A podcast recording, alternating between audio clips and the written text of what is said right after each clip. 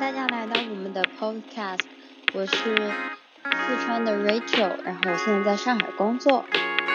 大家好，我是来自台湾的平，目前在东京工作。今天是我们第一集的 Podcast，谢谢大家的收听。我们想做，为什么会想要做这个 Podcast 呢？是因为我们。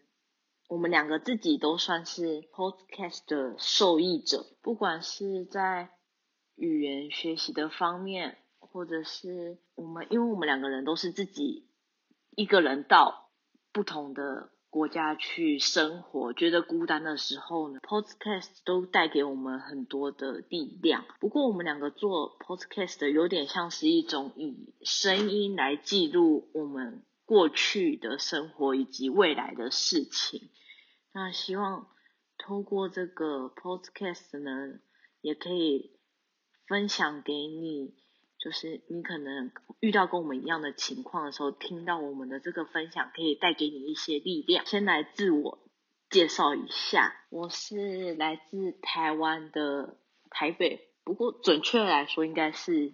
新北市台北的隔壁的。我大学的专业呢是学跟设计相关的。以前我是没有想说要到国外，从来没有想说要到国外工作的这个想法。那为什么现在会在日本呢？就是呢，我在大学来日本旅游过几次之后，就。被吸引了。如果你问强烈的说被什么吸引，其实我也说不出来。可是就是有一个念头，就是告一直告诉自己说，好想在这边生活看看。因为来日本其实语言能力的相对门槛是较高，如果你不会说日文，其实是很难留在这边的。所以呢，我就是这个想法一直留在心里。那大学毕业之后呢，就是。也是进入找到工作，进入职场，边工作边存钱，然后呢，礼拜六的时候就去学日文。那大概这样两年之后呢，我就拿了一个日本的打工度假签，就来了日本了。那我刚来日本的时候，大概语言能力大概是 N 三的程度这样子。其实我那只。来日本之后一次都没有，就是刚来的时候其实都没有跟日本人讲过话，我就这样来了。对，那很快的打工度假前一年就这样过去了。可是就觉得自己的语言能力其实在一个不上不下的状态吧。就是一年其实真的很快，你就会觉得自己的语言能力要好像要有所成长，可是就这样被停住了。就是 Rachel，你应该很能懂这种一年的语言能力的这种不上不下的感觉。我觉得如果嗯是通过语言去了解另外一个世界的话，语言一年的话就是相当于有了开那道大门的钥匙。嗯嗯嗯。其实也就是刚跨过那道门而已。真的。对，就完全是不够去在那个地方生活的。真的就是，如果说实在就那样回自己就是回台湾的话，好像也没有什么好说的。所以呢，我就决定再继续待下去。那我就选择去正式的念语言学校。那我就选择了早稻田的 CJL 这个项目，那旧称叫做别科的样别科。那我也是在。那个早稻田遇到了 Rachel 这样子，感谢早稻田 让我遇到 Rachel，真的，如果没去的话，我就遇不到了，对，对吧？是吧？对，是的，是的，是。那对，那就是呢，有了算是前一年的前车之鉴。我在早稻田的时候，就是因为它是一年的课程，我相对念到一半的时候。就开始准备找工作这件事情，我觉得我也很幸运，就是找到一家公司愿意给我签证，那我就大概两一年半前毕业，还是两年前毕业，然后就开始工作，一直到现在这样。这大概就是我的自我介绍。那 Rachel 来说说你的自我介绍吧。好的，现在该我了。我呢，就是我的家乡在四川，因为我的城市是蛮小的一个十八线不知名的小城市，所以就不提我的家乡名了，大家大概都不太知道。我的本科是在上海读的，专业就是公共事业管理，也是跟日文完全不搭嘎的一个专业。之所以有到日本留学的想法，是从大二大三的时候，在 B 站上面看到一个男生，他将他的 GoPro 戴在头上，用第一视角记录他在东京的留学生活，然后就觉得啊，我也想试一下这样的生活，所以就给父母传达这样的想法，然后在朋友的介绍下，因为我的朋友也是之前。参加了这个 CGL 的这个项目，所以他也就推荐我说觉得各方面还不错，所以我也就申请了这样的这个项目。在大四下的时候就来东京了，因为那个时候毕业论文是很早就完成了。跟平是在我们的第一学期认识的，然后我还记得我们两个是在周六的文法课上认识对方的。早上的周六文法课很有点痛苦，对我来说。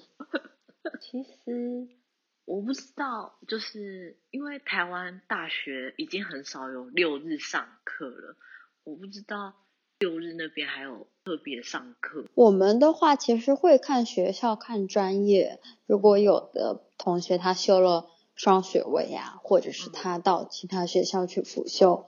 就可能会出现周末会有课程这样一个情况的，但我个人是没有的。就我其实也不是很习惯，不过我觉得收获还是很多的。我们两个在那堂课上，除了就是我觉得那个老师干货满满，嗯，还就是认识了。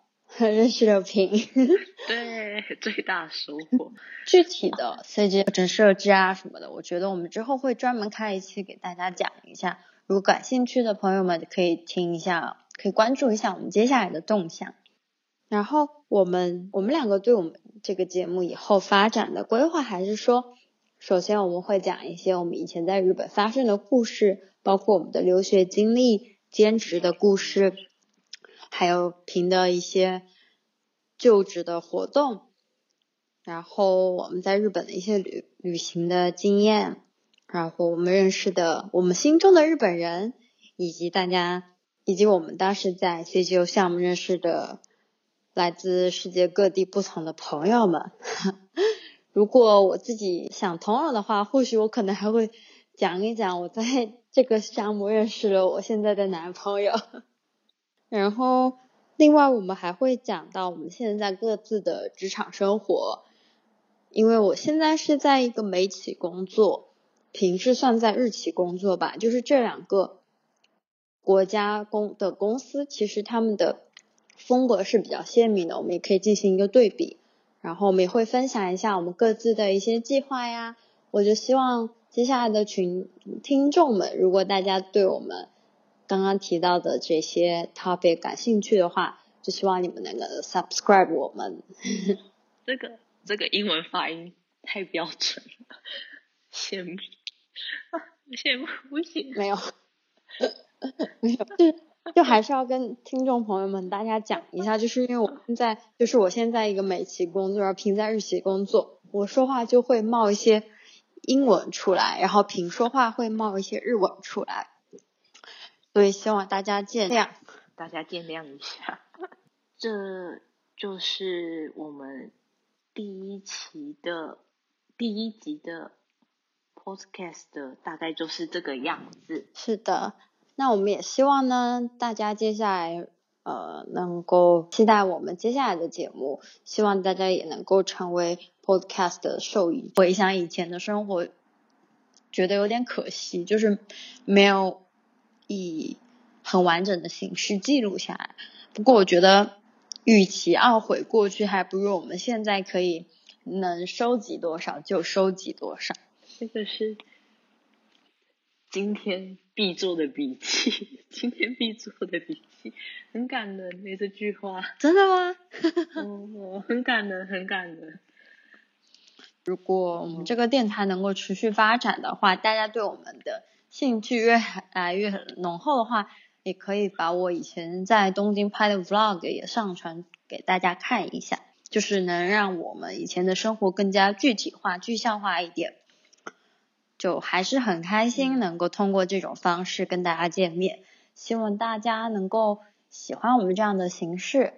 然后，我觉得如果有一些听众他们经历的一些困难是我们已经经历过的，然后如果他们能够通过我们的分享，而且得到一些经历，同时也经得到一些经验，然后能够去克服他们的困难，我觉得是真的非常开心的一件事情。受益到跟我们一样变成受益者，对的，对对，或者是有的听众，如果他们跟我们烦恼的东西。就比较类似的话，希望能够从我们的声音中能感受到，我们大家都是一起的，一起。比如说，在这个疫情之下，很多事情你是没有办法决定的，没有办法抉择的。那我们能做的就是把我们手中的事情做好。我就希望听众们都能跟我们一起感同身受，就觉得好像我也有能那个力量，能够坚持下去做一些事情。是我们第一期。